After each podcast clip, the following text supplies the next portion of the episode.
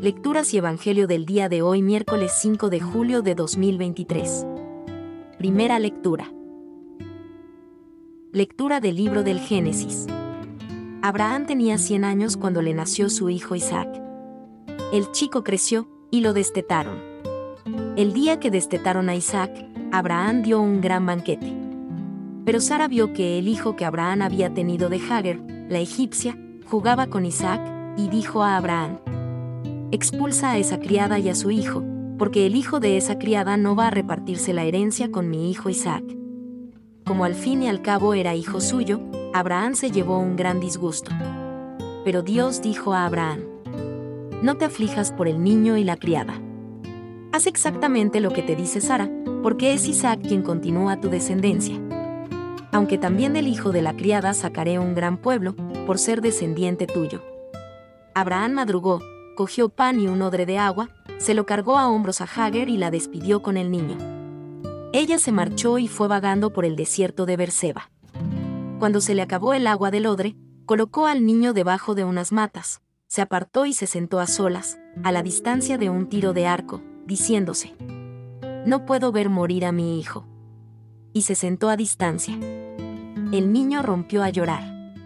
Dios oyó la voz del niño, y el ángel de Dios llamó a Hager desde el cielo, preguntándole, ¿Qué te pasa, Hager? No temas, que Dios ha oído la voz del niño que está ahí. Levántate, toma al niño y te lo bien agarrado de la mano, porque sacaré de él un gran pueblo. Dios le abrió los ojos, y divisó un pozo de agua, fue allá, llenó el odre y dio de beber al muchacho. Dios estaba con el muchacho, que creció, habitó en el desierto y se hizo un experto arquero. Palabra de Dios. Salmo responsorial, Salmo 33. Todos, si el afligido invoca al Señor, Él lo escucha. Si el afligido invoca al Señor, Él lo escucha.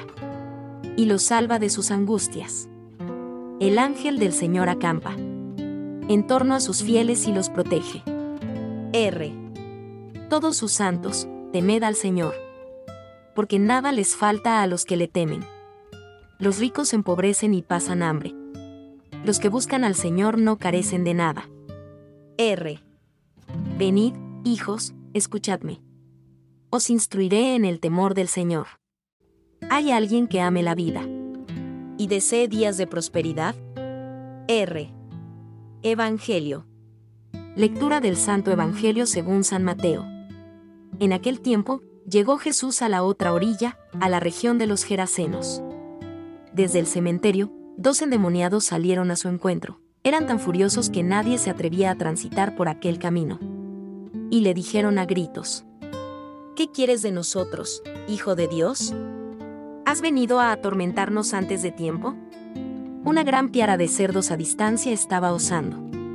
Los demonios le rogaron, Si nos echas, mándanos a la piara. Jesús les dijo, Ide.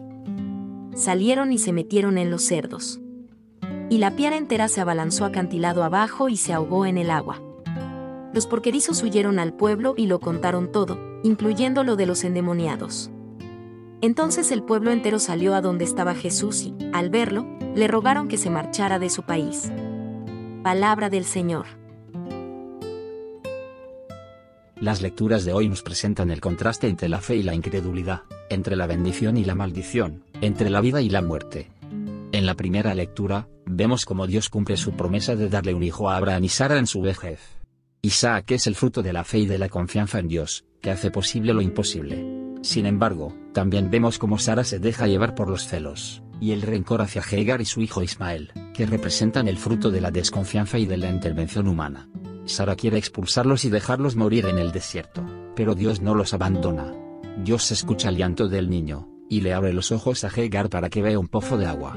Dios le promete a Hagar que hará de Ismael un gran pueblo, porque es descendiente de Abraham. Esta lectura nos invita a reflexionar sobre nuestra fe y nuestra confianza en Dios. ¿Creemos que Dios puede hacer realidad sus promesas en nuestra vida? ¿O nos dejamos llevar por la impaciencia, la duda o la desesperación? ¿Somos capaces de reconocer y bendecir el don de la vida que Dios nos da? ¿O somos egoístas y excluimos a los que consideramos rivales o amenazas? ¿Somos conscientes de que Dios ama y cuida a todos sus hijos, incluso a los que nos parecen extraños o enemigos?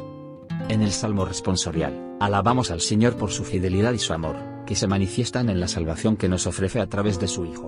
El Salmo nos invita a temer al Señor, es decir, a respetarlo, a obedecerlo y a amarlo. El temor del Señor es el principio de la sabiduría, porque nos hace reconocer nuestra dependencia de Dios y nuestra necesidad de su gracia. El Salmo también nos asegura que los que buscan al Señor no carecen de nada, porque Él es nuestro pastor, nuestro refugio y nuestro auxilio. En el Evangelio de hoy, vemos cómo Jesús muestra su poder, y su misericordia al liberar a dos hombres poseídos por el demonio. Estos hombres vivían en el cementerio, aislados de la sociedad, y eran tan violentos que nadie se atrevía a pasar por ahí. Los demonios reconocieron a Jesús como el Hijo de Dios, y le suplicaron que no los atormentara antes de tiempo. Jesús les permitió entrar en una piara de cerdos, que se precipitó al mar y se ahogó. Los porquerifos huyeron al pueblo y contaron lo sucedido. Entonces la gente salió a ver a Jesús, y le rogó que se fuere de su territorio. Este Evangelio nos invita a reflexionar sobre la acción liberadora de Jesús en nuestra vida. ¿Somos conscientes de que Jesús puede liberarnos de todo lo que nos esclaviza, y nos aleja de Dios y de los demás? ¿Qué demonios tenemos que enfrentar en nuestro interior o nuestro entorno? ¿Cómo reaccionamos ante el poder y la misericordia de Jesús? ¿Le damos gracias por su salvación o le rechazamos por miedo o por comodidad? Jesús quiere restaurar nuestra dignidad y nuestra libertad como hijos de Dios. Él nos ofrece su palabra, su perdón y su amor para sanar nuestras heridas y nuestras debilidades. Él nos llama a seguirlo y a ser sus discípulos. Él nos envía a anunciar su reino, y a ser testigos de su presencia en el mundo. Que Santo Tomás Apóstol interceda por nosotros e incremente nuestra fe y nuestra esperanza en Jesús resucitado.